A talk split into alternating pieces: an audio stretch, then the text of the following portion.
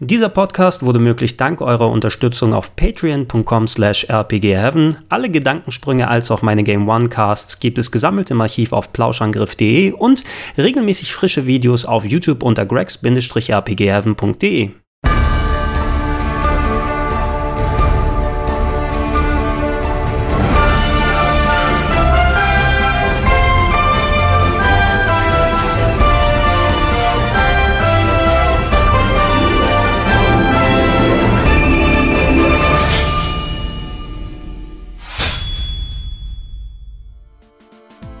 Wir haben es gelegentlich ja schon mal im Videospielbereich gesehen, dass nicht nur erfolgreiche Protagonisten mit einem Sequel oder Nebencharaktere mit einem Spin-off beglückt werden, sondern auch Antagonisten, die einen groß genugen Eindruck hinterlassen haben, durchaus ihre eigene Spieleserie leiten können. Donkey Kong ist natürlich da das beste Beispiel. Zuerst der böse Affe, der die arme Pauline entführt hat und dem Mario Schönans auf den Deckel gibt und heutzutage Star komplett mit seiner eigenen Sippe in der eigenen Spieleserie Serie. Ein anderes perfektes Beispiel haben wir in der Ghosts and Goblins Serie. Da ist nämlich Arthur auf den sogenannten roten Dämon Firebrand getreten, der so uns drangsaliert hat, dass die Leute bei Capcom gesagt haben, hey, der hat seine eigene Spieleserie verdient und die gucken wir uns heute an, im Speziellen mit dem Eintrag Demon's Crest. Während Firebrand zu Beginn, wie erwähnt, noch als Gegner in den Ghosts Goblins Spielen unterwegs war, da ein sehr erinnerungswürdiger, denn wegen seiner unvorhersehbaren Patterns hatte einem mehr Leben gekostet, als einem lieb sein sollte, wurde er 1990 erhoben in den Stand eines Protagonisten. Da bekam er nämlich auf dem Game Boy mit Gargoyles Quest sein eigenes Spiel. Das war statt einem Jump'n'Run ein ausgewachsenes Action-Adventure. Es wurden RPG-Elemente mit reingetan. Man hatte nicht nur eine Seitenansicht, sondern auch Top-Down-Level mit Städten, wo man sich mit Leuten unterhalten kann. Ja, besser gesagt mit Dämonen unterhalten kann. Und das war richtig, richtig schön. Das Spiel, auf das werden wir in dieser Serie auch nochmal zu sprechen kommen, aber um einiges weiter oben. Ähm, dieses Game war erfolgreich genug, um ein Sequel auf dem NES dann ja, hervorzubringen, das sich sehr nah an dem gehalten hat, wie das erste Gargoyles Quest funktioniert hat. Für den dritten Teil allerdings ist man 1994 1994 auf das Super Nintendo gewechselt und hat mit dem Namen Demon's Crest nicht nur die Wurzeln der Gargoyles Quest Serie abgelegt, sondern auch spielerisch einiges Neues mit reingebracht. Hier geht es hauptsächlich darum, dass im Reich der Gule der Krieg um die Herrschaft ausgebrochen ist. Ähm, der Dämon Phalanx hat den eigentlichen Herrscher in Spee Firebrand seiner Kräfte beraubt und in ein Gefängnis gesperrt. Und äh, da beginnt man das Spiel auch. Man kämpft gegen einen großen Skelettdrachen und macht sich von da aus auf, nicht nur seine Kräfte wieder alle einzusammeln, sondern auch Phalanx Einhalt zu gebieten.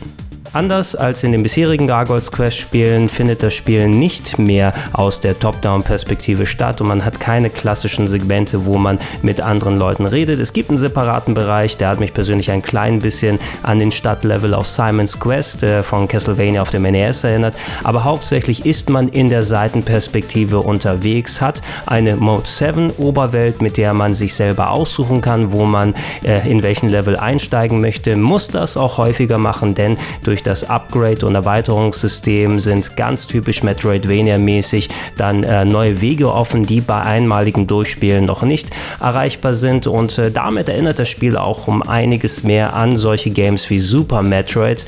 Wobei ich sagen muss, trotz aller Lorbeeren, die Demon's Crest abbekommen hat, so ganz auf dem Niveau eines Super Metroids ist es leider nicht. Lass uns damit an dieser Stelle auch die negativen Eigenschaften abhandeln, denn es gibt auch sehr viel Gutes über Demon's Crest zu sagen. Anders als bei Super Metroid, was mit einer großen und wunderbar designten zusammenhängenden Welt aufwartet, ist man hier durch die Levelfragmentierung einfach in wesentlich kleineren Gebieten unterwegs, die jetzt nicht so ultra spannend aufgebaut sind. Die kleinen Sonderwege und Abzweigungen, die man aufmachen kann, sind meist dazu da, um irgendwelche kleinen Erweiterungen oder Items mitzunehmen, was das Erkunden jetzt nicht auch so ultra spannend macht. Ähm, dadurch ist das Spiel auch um einiges kürzer als Super Metroid, was aber dann dadurch kompensiert wird, dass der Schwierigkeitsgrad enorm in die Höhe gedrückt wurde.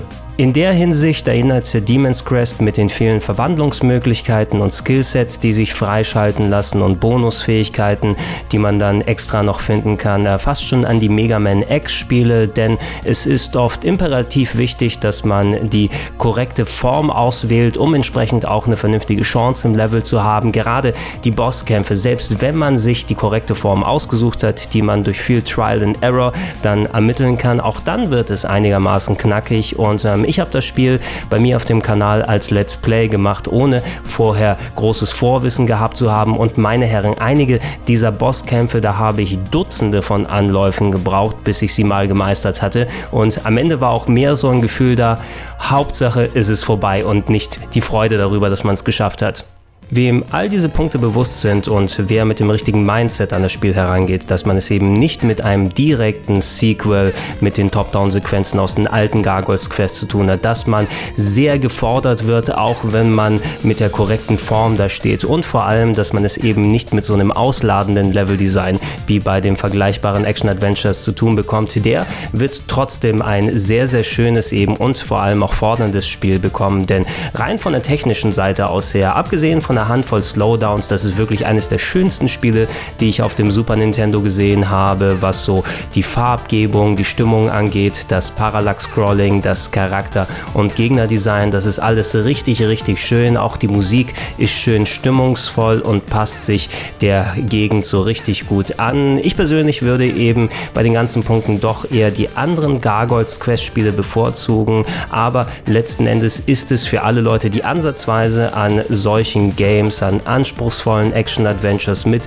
Jump'n'Run-Einlagen, mit so einem Gruselfaktor haben. Die werden nicht an Demon's Crest vorbeikommen. Sie werden sich zwar danach ein klein wenig hassen, dass sie sich so ein hartes Stück Software angetan haben, aber dann haben sie auch etwas, was sie ihren Kindern später erzählen können. Denn wer Demon's Crest geschafft hat, das ist quasi wie aus dem Videospielkrieg zurückkommen.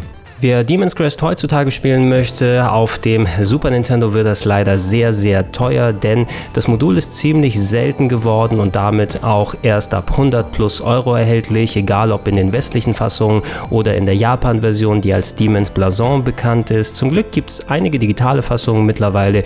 Ihr könnt das Spiel unter anderem auf dem New Nintendo 3DS spielen, als auch daheim auf der Virtual Console der Wii U, was eventuell zu präferieren wäre, denn da könnt in euren eigenen vier Wänden auch mal auf die Platte hauen oder mal in ein Kissen schreien, wenn das Spiel euch hier richtig, richtig auf den Sack geht.